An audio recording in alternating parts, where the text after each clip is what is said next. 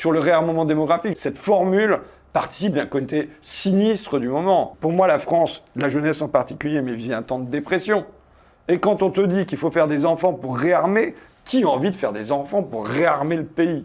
Personne. Tu fais des enfants parce que tu as du désir pour l'autre, tu as du désir d'avoir un enfant, d'accompagner un être euh, à la maternelle, de le voir grandir, peut-être qu'il soit là aussi quand toi tu seras sur ton lit de mort, j'en sais rien. C'est comme s'il y avait une extinction du désir dans la parole du président de la République et tout ça a été remplacé en devoir. Tu, personne fera d'enfant par devoir.